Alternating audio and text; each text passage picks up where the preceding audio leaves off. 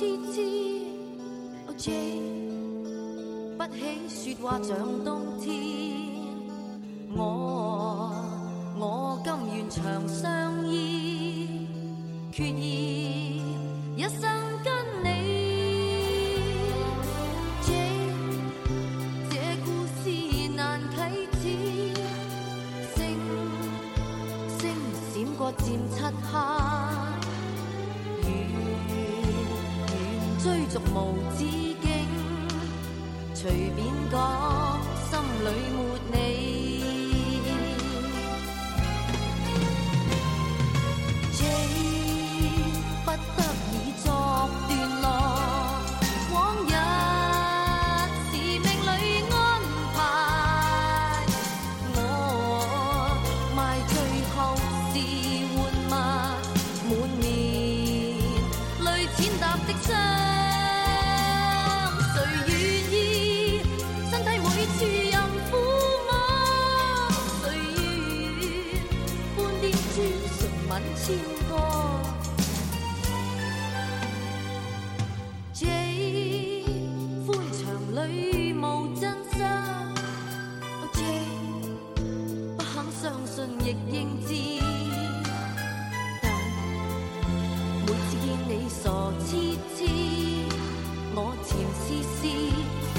轻吻着你。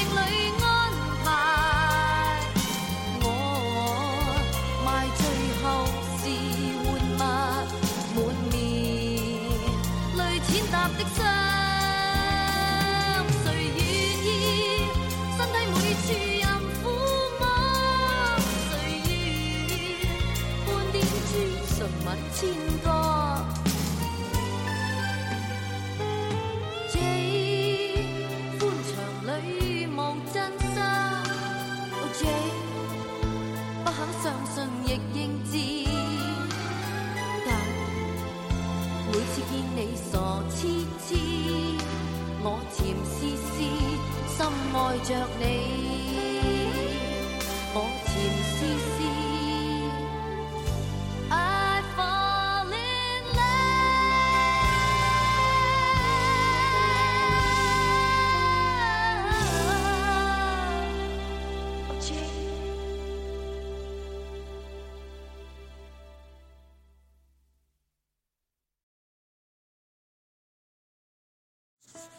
大家好，欢迎来到我爱看小说，我是主播杨柳燕。今天要为大家推荐朗诵的小说叫做《空间之轮回》，作者叫夜空海星。开篇讲的是主角安然带着自己的随身空间，穿越成为了二战开始之前一个奥地利的小女孩，遇到了一个变态，于是，在纠缠中和变态越缠越紧，最终缠到了一起的故事。两人在二战中产生感情，其后又经历了修仙和高科技的世界，也许后文还会涉及一些同人。空间之轮回第一章。哈，把两只手放到嘴前圈起来，呼着哈欠取暖，一边不断的跺着脚，但是很冷的空气却好像无孔不入。又交叉两只胳膊抱着自己的身体，努力的想要暖和一点。安然一边在原地转着圈，一边期盼着旅店的车子赶快过来。站在寒风凛冽的火车火车站口，安然心里不断的后悔着。是谁说弗莱堡四季如春的春天也许很美丽，但是这里的冬天冷死了。由于紧挨着黑森黑森林，虽然冬天这里的总体气温不算太低，但是夜晚森林里的风飒飒飘过，总会带来一阵寒流。背面就是坚固壮丽的弗莱堡火车站，前面是一条条的幽深不见底的街道。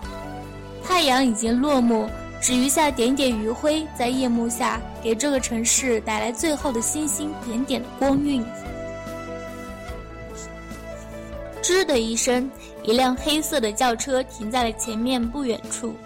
穿着制服的司机从车上下来，向着火车站的大门跑了过来，手里还拿着一张白色的硬纸牌。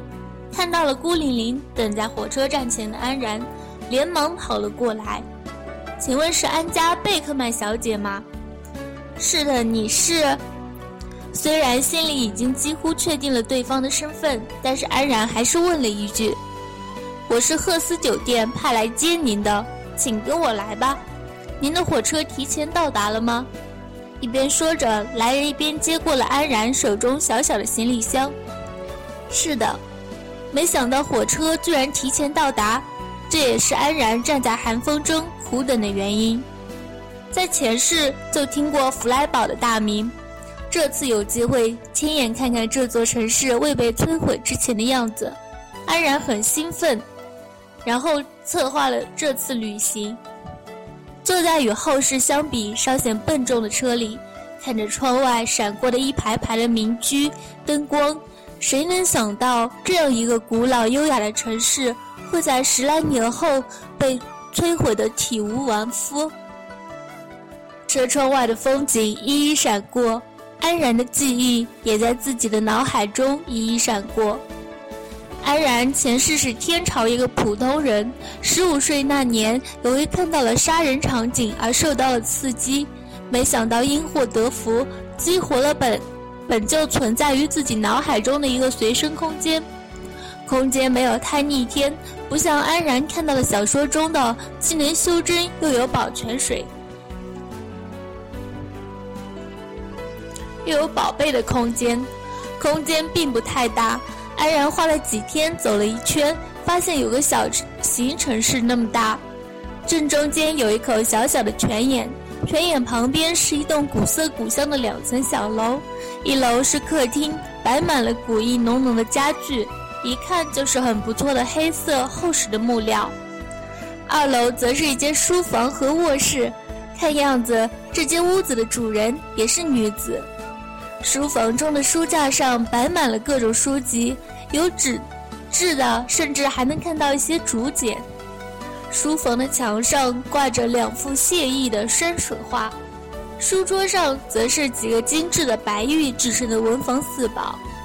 卧房中则充满了浓重浓重的古典女子风情，一架古琴迎窗而放，靠墙而立的大大的黑色木料的梳妆台上摆着几盒没有用完的胭脂。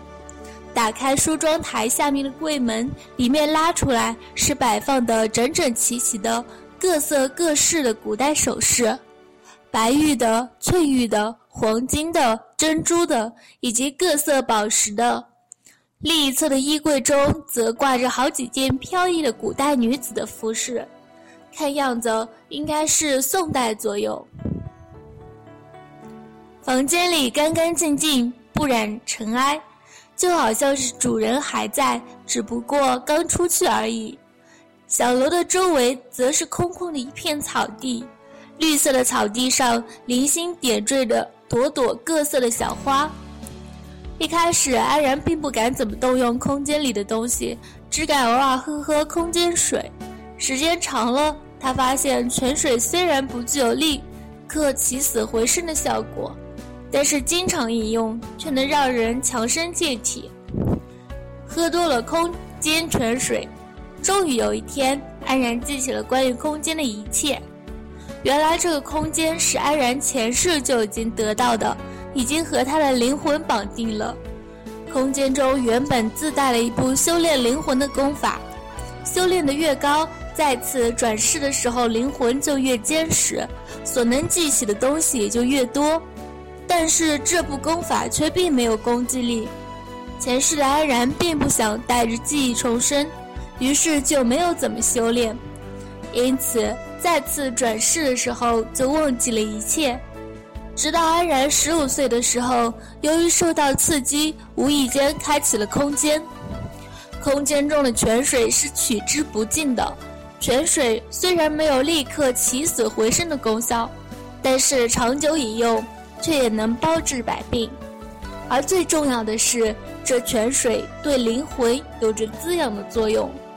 因此，经常饮用泉水的安然，自然而然地想起了一切，但是却不包括前世的记忆。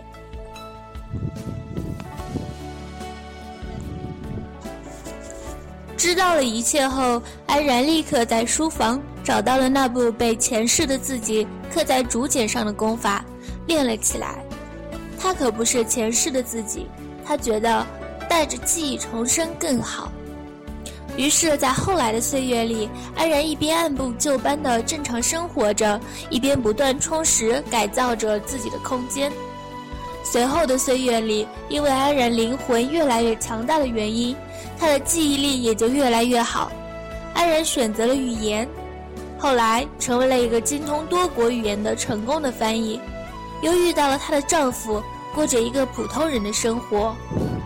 随着修炼的进程，安然发现自己虽然在外界不能利用精神力做什么，但是在空间里，他却似乎逐渐变成了空间的主宰。有时候，只要一个念头。空间里的东西就自动按照他的想法变动。二十多年后，空间已经和当初面目全非了。当初的古典的小楼已经不见了，取而代之的是一栋很有西方特色的、配备了三个太阳能发电机的二层小楼，比当初的小楼大了一些。一楼是带着大大落地窗的客厅。开放式的配备了所有现代化器具的厨房、卫生间、洗衣房以及杂物间。二楼则是一间带着超大洗衣物间以及豪华浴室的卧房，还有一间扩大了很多的书房。安然还另外开辟了地下一层作为储物间，原来小楼里用不上的东西以及一些安然的收藏品，他都放到了地下一层。当然。那些书籍和首饰，他都保留了下来。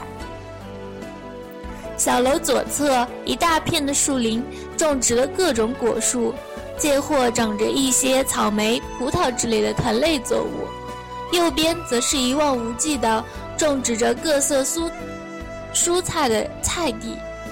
前面泉眼不远，则种植了各类粮食作物。小楼的后方则种满了各种安然。能收集得到的药材。由于空间里和外界没有时间差，因此空间里作物成熟的时间和外界是一样的。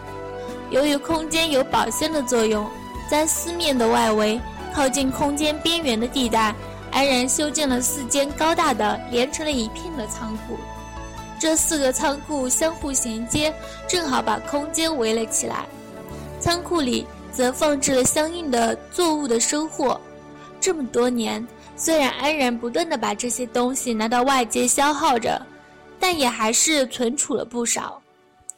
本来安然以为凭着这些收藏以及空间泉水，自己虽然不能说大富大贵，但是怎么也该平安的、幸福的过完这一生。却没想到天有不测风云，安然父母的身体这些年。虽然在空间泉水的调养下非常的健康，却没想到在旅游的时候却遭遇了车祸，双双罹难。本来正需要人安慰的安然，却偏偏在这个时候发现了自己已经结婚七载的丈夫有了外遇。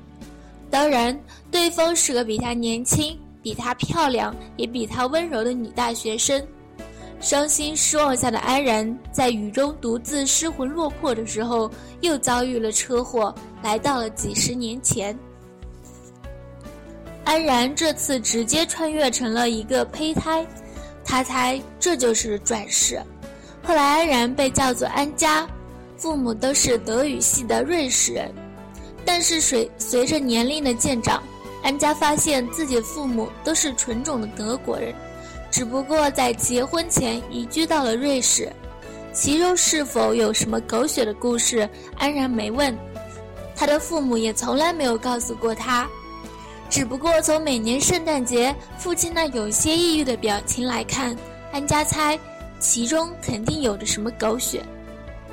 安家的父母都是典型的金发碧眼的日耳曼人。但是奇怪的是，安家却是黑发黑眼。后来他的父亲才告诉他，原来他的祖母曾经是中国一位没落的王府格格，嫁给了他的祖父，因此安家的黑发黑眼是继承了他祖母的样子。继承了祖母一部分长相的安家，有着东方人特有的白肤、深目、高鼻。但是却又比大多数西方人多了几分柔和，加上他一米六的身高，显得更是精致可爱。长长的黑发带着一些自来卷，但是却又不是太卷，很像是安家前世喜欢的芭比娃娃。带着前世的记忆以及有着强大精神力的安家，从小就表现出了自己超强的记忆力。在十岁的时候就已经能够熟练地运用五国语言了，这其中当然包括了前世他的母语中文。安家刚开始学中文的时候，还让他的父亲好一阵惊喜，但是看到女儿喜欢，也就随她去了。今年安家已经十五岁了，但是却要开始考大学了。作为奖励，安家的父亲同意了女儿出门游玩的意见。但是却也不许走太远。现在已经是一九三三年了，虽然战争还没有开始，但是德国国内的气氛却也开始日渐高涨。为了安全考虑，安家的父亲只同意他去离瑞士很近的弗莱堡。安家的父亲是一个银行的普通职员，母亲则是一个教师。随着安家的年龄渐长，他父亲的职位也越来越高。现在已经是瑞士一间大型银行的股东了。安家从来都不是一个喜欢亏待自己的人，既然父亲有能力，他就好好的享受呗。而且父亲能有今日的成绩，也和他天天用空前、空间泉水让他们喝是分不开的。更何况，父亲之所以能够购买银行的股份，还是因为变卖了安家一次不小心捡到的石头中。开出了一颗钻石后才购买的，当然，这颗石头是安家前世的收藏，是他趁在非洲一个钻钻石原产地出差的时候买的几个原矿石头之一。因此，这次出游，安家订了最好的酒店，只带了几件衣服，本是打算好好享受的，没想到这么少的行李就先让他挨冷受冻了。